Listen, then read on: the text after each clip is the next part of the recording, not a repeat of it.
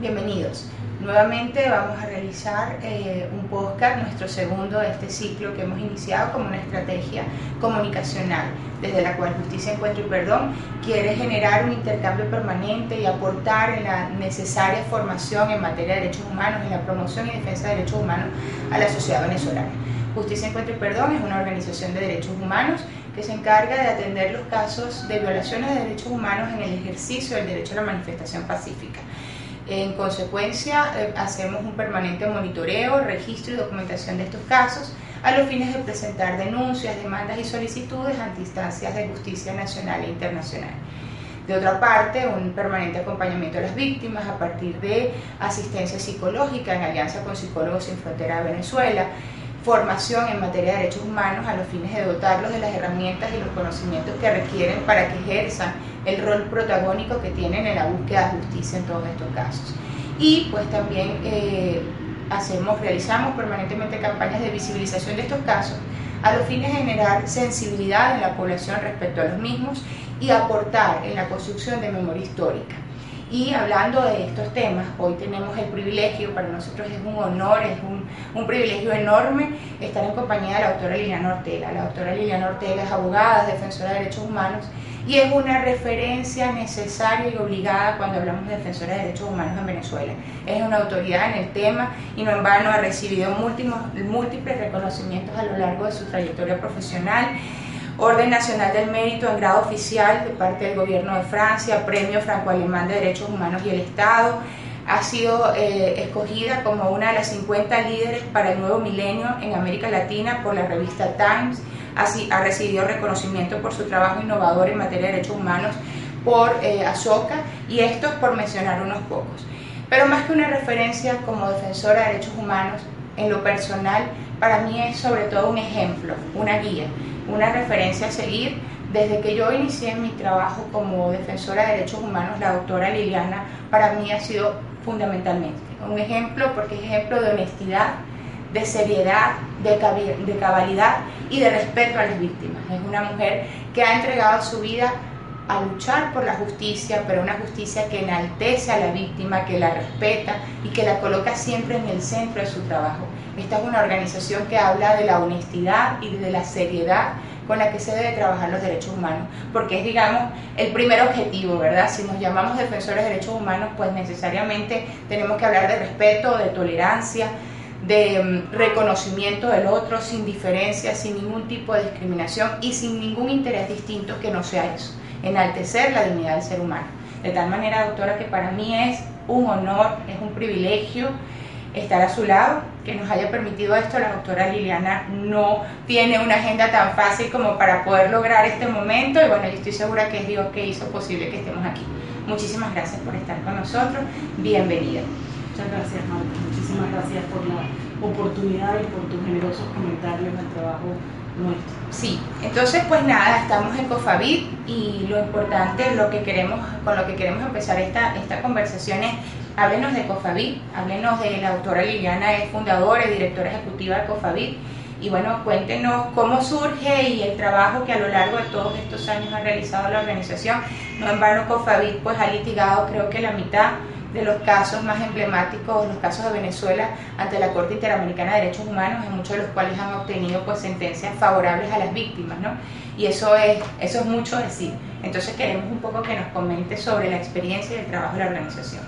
Bueno, COFAVIC es una organización que nació hace 30 años a raíz de los hechos del Caracazo y que ha tenido un monitoreo histórico por tres décadas de lo que significa el impacto de las ejecuciones extrajudiciales en Venezuela y los fueros de impunidad. En ese sentido, nosotros tenemos una mirada del pasado, obviamente una mirada del presente, pero también una mirada del futuro y por eso hemos dedicado buena parte de nuestros esfuerzos a acompañar no solo los hechos del año 89, que son, digamos, la razón de ser de COFAVI, sino nosotros tenemos abiertos eh, áreas de trabajo de litigio estratégico en casos de violaciones graves de derechos humanos, la lucha contra la impunidad, los temas que tienen que ver con violencia contra la mujer y muy particularmente el, esfuerzo de litigio que hace COFAVI tiene que ver, eh, eh, digamos, su enfoque principal en poner a las víctimas en primera persona. Para nosotros es muy importante, quizás por eso nuestro nombre, muchas veces se nos decía en el año 89 que nuestro nombre iba a ser una atadura porque somos comité de familiares de víctimas.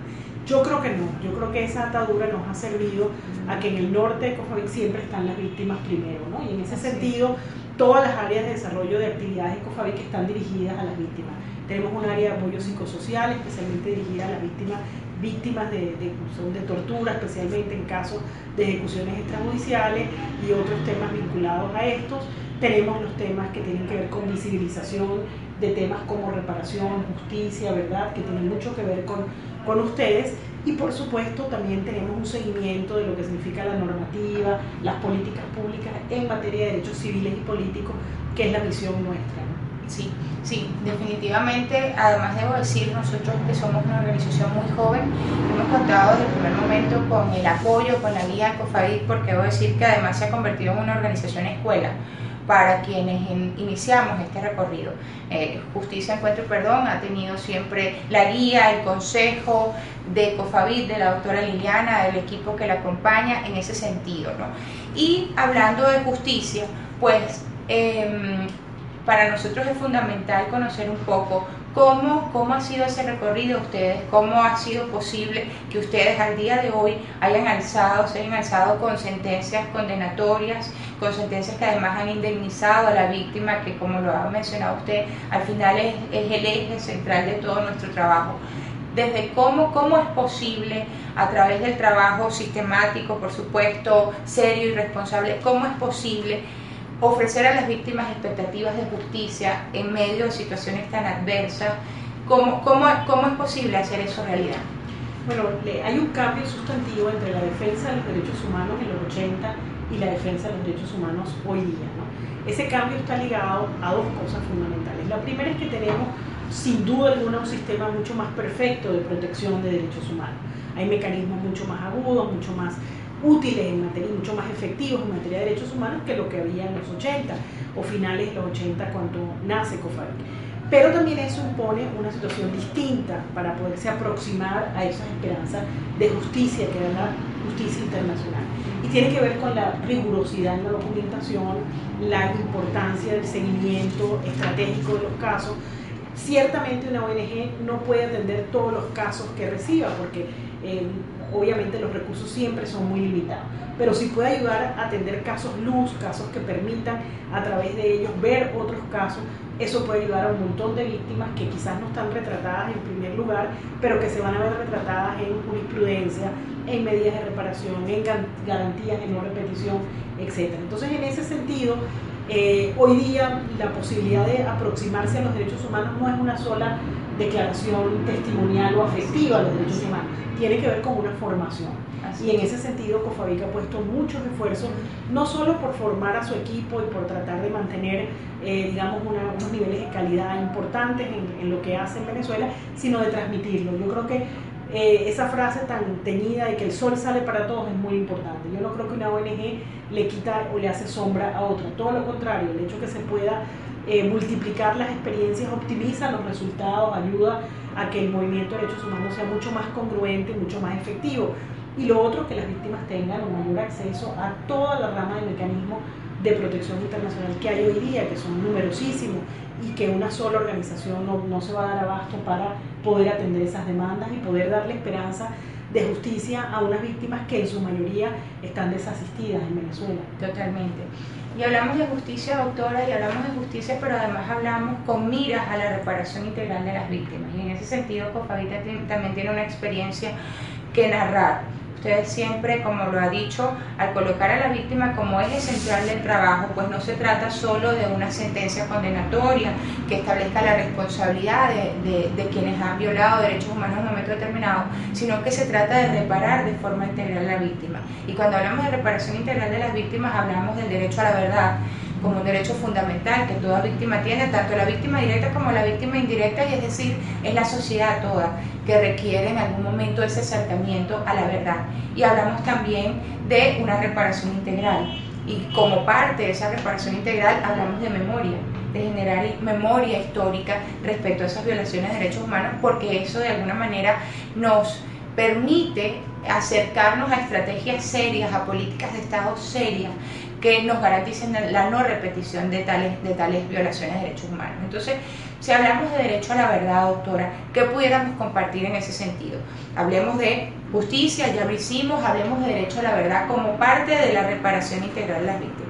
¿Qué podemos decir del derecho a la verdad? Bueno, la, la, verdad es importante no solo para quienes sufren la violación directamente en materia de derechos humanos, sino para la sociedad en su conjunto. La obligación de toda la sociedad y, por supuesto, del Estado en primer lugar, de la reconstrucción de la memoria histórica es una obligación inaplazable, una obligación muy importante. Ahora, para poder reconstruir la memoria histórica y establecer la verdad de lo ocurrido, también hay que pasar por la justicia. Eh, el fin definitivo de la reparación es lograr colocar a las víctimas en la situación anterior a las violaciones. En casos de pérdida de derecho de la vida no es posible, o de torturas graves, etc. Sin embargo, el esfuerzo que tiene que hacer el Estado es ese, tratar de colocar a la víctima a una situación eh, similar a la que tenía antes de las violaciones sufridas. En ese sentido, el establecimiento de la verdad pasa por un relato en el que todas las partes se sientan cómodas y eso pasa de manera preponderante porque la víctima sienta que su verdad está reflejada en esa reconstrucción de la memoria. Es una verdad que se tiene que construir entre todos los actores de la sociedad, ¿cierto? Así es, y tiene que estar tamizada por la justicia. No es solo el dicho de una persona, no es solo el mero testimonio de una persona, sino tiene que tener un soporte de evidencia. Claro. Y no puede ser solo la verdad oficial. Y en esa verdad contribuimos todos, periodistas cuando reseñan un caso, los jueces cuando por supuesto emiten una sentencia, los fiscales cuando interrogan a una víctima, eh, por supuesto las organizaciones de derechos humanos, las víctimas como un actor principal, porque en definitiva esa verdad es lo que puede hacer posible que los hechos que dieron origen a esos casos no se repitan. Cuando hay una violación de derechos humanos, no solo hay una víctima directa, toda la sociedad eh, tenemos que sentirnos víctimas, tenemos que sentirnos dolientes de ese caso, porque las violaciones a los derechos humanos principalmente son una afrenta contra la sociedad democrática. Así es. Y hablamos de justicia y que esa justicia lleve a la reparación, pero también no nos podemos imaginar una reparación sin justicia, es lo que mencionaba usted. O sea, no se trata de que, se, por ejemplo, se dictaran medidas de reparación a las víctimas sin que se haya pasado por ese proceso necesario de justicia, ¿no? Tampoco tendría ningún sentido una justicia que no considere la necesidad de esa reparación integral a las víctimas, es decir, que una, una viene siendo consecuencia de la otra. Y cuando hablamos de reparación integral, eh, eh, mm, eh, evidenciamos varios elementos. Está pues la restitución, que es lo que ya usted nos mencionaba, una indemnización, em, la rehabilitación de la víctima, pero también la satisfacción. Y cuando hablamos del elemento satisfacción, que no es otra cosa que de alguna manera em, devolver aspectos ya inmateriales, ¿sí? Aspectos que no se pueden cuantificar de ninguna manera y nos referimos a la moral, a la dignidad del, ser humano, de la familia, de la víctima indirecta y de la sociedad toda, pues empezamos a, a pensar en tributo, en honra, en reivindicación, en generar memoria histórica, ¿cierto? Entonces, ¿qué, cuando, cuando nos acercamos a ese concepto, ¿qué podemos decir? ¿Cómo contribuimos nosotros en la memoria histórica y qué impacto tiene la, la construcción de esa memoria histórica en una sociedad? Bueno, porque las víctimas de violaciones de derechos humanos se les asesina, si es posible, dos veces cuando el Estado niega los hechos, ¿no? Porque ahí hay una especie de linchamiento moral hacia la familia y hacia la víctima que hace que las víctimas secundarias, lo que son el grupo familiar, especialmente en el caso de ejecuciones extrajudiciales, no sientan solo la muerte de su ser querido, sino también la muerte moral, la muerte afectiva de su ser querido, por, digamos, los elementos de la verdad oficial, que en general lo que hacen es criminalizar, estigmatizar, etc. Por eso es que el derecho internacional ha promovido medidas de reparación que por supuesto, tienen que ver con la justicia, con el establecimiento de la verdad, pero también con la reivindicación del nombre de la víctima. ¿no? Y en ese sentido em, ha sido muy útil, especialmente en la región, en América Latina, todas las medidas de reparación que la Corte Interamericana de Derechos Humanos ha hecho en ese sentido, crear plazas, crear nombres de, de hospitales, crear nombres de escuelas, cuando los estados reconocen lo ocurrido y lo reconocen públicamente, hay una reivindicación del caso, hay eh, un reconocimiento de los hechos que es muy reparador. Hay que saber que cuando ocurren violaciones de derechos humanos se daña el proyecto de vida de las personas, del que muere, de la familia, de los vecinos, de la comunidad, pero también el proyecto de vida democrático de la sociedad. Entonces la reivindicación de los principios, de la, de la dignidad y de la memoria de cada persona siempre va a ayudar a que estos hechos no se repitan. Y ese es el objetivo fundamental en materia de derechos humanos, evitar que los hechos se repitan, prevenir que no ocurran y por supuesto castigar a los responsables. No hay posibilidad de reparación sin castigo a los responsables, a lo menos en los casos de tortura, desapariciones forzadas de personas y ejecuciones extrajudiciales. ¿Cuáles son los retos que enfrentamos hoy día, doctora, en, en, todo este contexto? ¿Cuáles son los retos que usted identifica tenemos ahora nosotros, las organizaciones de derechos humanos, estas como COFAVID, que tienen una vasta experiencia en este sentido, las jóvenes como nosotros que apenas iniciamos este recorrido? ¿Cuáles serían los retos? Yo creo que es muy importante en un momento como el que vive Venezuela continuar sembrando esperanza. ¿no? Para las víctimas es muy importante saber que hay alguna posibilidad de justicia. En estos momentos hay una destrucción de la institucionalidad democrática muy importante y eso imposibilita la justicia. Pero la justicia hay que hacerle posibilidades y en ese sentido la formación de los equipos que trabajan, el riguroso seguimiento de los casos, la documentación, quizás no va a ser inmediato el resultado, pero para poder obtener un resultado que sea reparatorio, que sea realmente importante en materia de derechos humanos y para la reconstrucción de la memoria histórica, tiene mucho que ver lo que se haga ahora, lo que se haga en este momento, aunque no se vea luz en el camino eh, para la justicia. Y por otro lado está el tema de intentar promover, los, los defensores de derechos humanos siempre somos como, como una lucierna, como una luz que está en la oscuridad y que, a veces la gente dice, pero ¿para qué existe esto? Bueno, en la oscuridad la luciérnaga puede ser de gran ayuda. Entonces, en ese sentido, en una sociedad donde hay conflictos, donde hay polarización, donde hay diatribas, donde hay una serie de elementos, si algo debemos hacer los defensores de derechos humanos es no participar en ese centro del conflicto. Eso no significa no eh, mojarnos por las víctimas, no este, eh, jugarnos. Nosotros tenemos que ser radicales en el apoyo a las víctimas, sin distinción. Pero sí es muy importante que podamos mantener nuestra neutralidad, nuestra objetividad en el seguimiento de nuestros casos, en la, en la rigurosidad en la presentación de nuestra argumentación, porque eso nos da respeto frente a la sociedad, frente a la comunidad internacional los derechos humanos y los defensores de derechos humanos en Venezuela, los del pasado, los de ahora, todos son necesarios. Vamos a ser juzgados por lo que hemos dado a la comunidad internacional en el caso venezolano.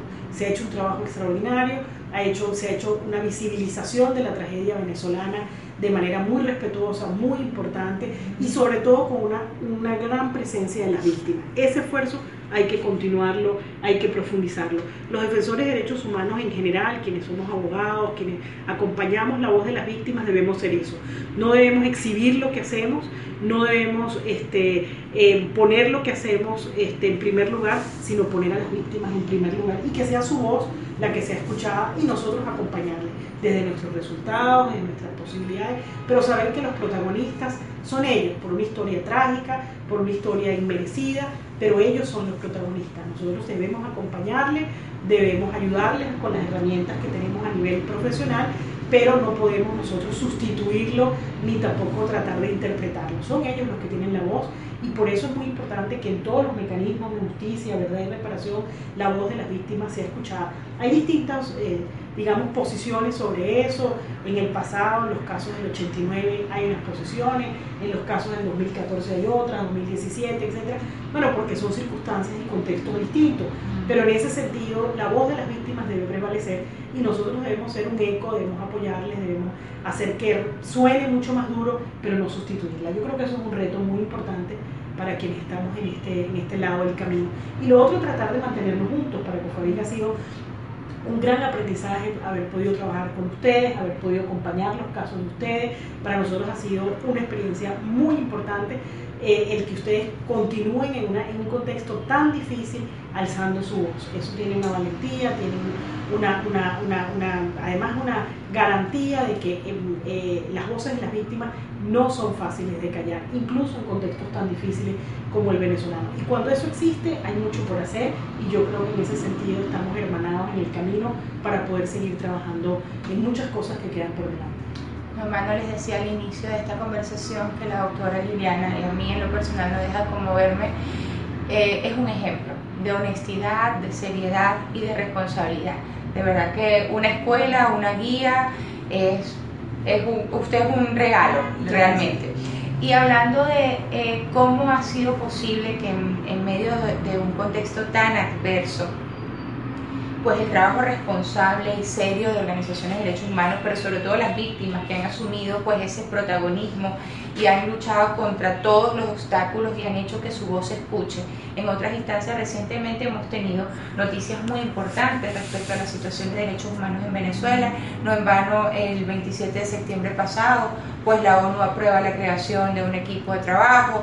Em, todo esto es el resultado de ese trabajo, de ese trabajo responsable y respecto a esas noticias, respecto a la creación de esos grupos de trabajo, cuál es la opinión, cuáles son las expectativas, qué podemos seguir haciendo, qué podemos esperar de todo eso, doctor. Fíjate Marta, es la primera vez que en la región un país, por la crisis de derechos humanos que tiene, eh, va a tener el desarrollo de tres mecanismos internacionales a la vez, ¿no? Bueno, el primero de ellos es el mandato especial que tiene la alta comisionada sobre Venezuela por parte del Consejo de Derechos Humanos que fue ratificado ahora recientemente en septiembre.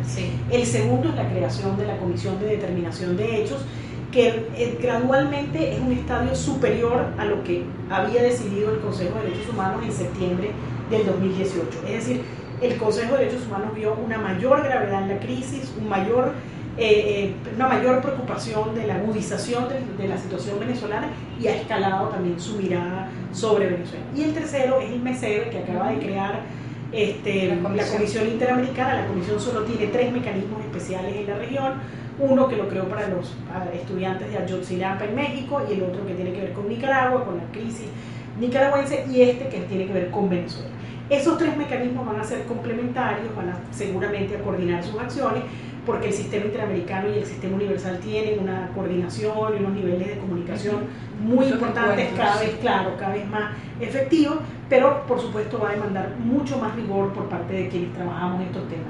Entonces, en ese sentido, creo que todo lo que podamos hacer en la documentación, en la fijación de, de conocimiento, en el poder articular esfuerzos, en el eh, hacer estratégico que sea posible que eh, lo que está ocurriendo pueda ser visible, pero visible con pruebas, con evidencia, con, con seriedad, con, desde, desde lo que significa los derechos humanos, más allá del contexto político, más allá, digamos, de, de las circunstancias que vive el país, que no son ajenas. Esto tiene que ver, con, por supuesto, con el contexto que vive Venezuela a nivel económico y a nivel político, pero a la hora de utilizar estos mecanismos es muy importante que podamos hacerlo desde los estándares, desde la rigurosidad que impone el derecho internacional de los derechos humanos. En ese sentido, creo que los retos van a estar en poder aprender a usar estos mecanismos que son nuevos, que no, no digamos, no hay experiencia previa a ellos, tenemos tres mecanismos que van a ser complementarios, que están allí y que pueden ser muy útiles para la voz de las víctimas. Cofavic cuando nació tuvo voces muy, muy que ayudaron a, a, seguir nuestra, nuestra historia y lo que significa nuestro proyecto de vida. Y bueno, como la mayor parte de las voces de derechos humanos en América Latina, los jesuitas han tenido una presencia muy importante en el histórico de derechos humanos. Y Cofavic no se escapa de ello. Yo siempre recuerdo dos frases de dos jesuitas que han marcado la vida de Cofavic sin duda alguna. Una de ellas es el padre Olazo, que para quienes no lo conocen, sé que la audiencia es para gente joven, es un jesuita que fue director de Derechos Humanos en la Fiscalía, un profesor de, eh, pues, de generaciones en, la Facultad de Derecho, en la Universidad Central y en la Universidad Católica, y un hombre que entregó su vida por los derechos humanos. Y siempre le decía a Cofavic, ustedes antes de tomar una decisión tienen que pensar en qué beneficia a las víctimas esto, para qué les sirve a las víctimas esto. En ese sentido, si las decisiones eh, que tomamos están tamizadas por esa pregunta, yo creo que la respuesta va a ser muy importante. Y la segunda es una frase del padre Pedro Trigo, uno de los teólogos más importantes que tiene América Latina y que también ha sido pues, una persona muy cercana para Cofavic, y es que no podemos permitir que las balas tengan la última palabra. Y yo creo que en definitiva ese es el hacer de las ONGs y de los defensores de derechos humanos. No importa el tiempo que tengamos que dedicar, no importa los obstáculos que tengamos que solventar, pero no podemos permitir que en un contexto de violencia las balas tengan la última palabra. La voz de las víctimas tiene que ser escuchada y nosotros debemos ser una caja de resonancia para ellas y por supuesto un motivo también de esperanza. Muchísimas gracias. Muchísimas gracias por estar con nosotros. Esperamos pues que estos contenidos sean de su interés y nos vemos en una próxima oportunidad, doctora. Gracias. Seguro, gracias. gracias. por la oportunidad.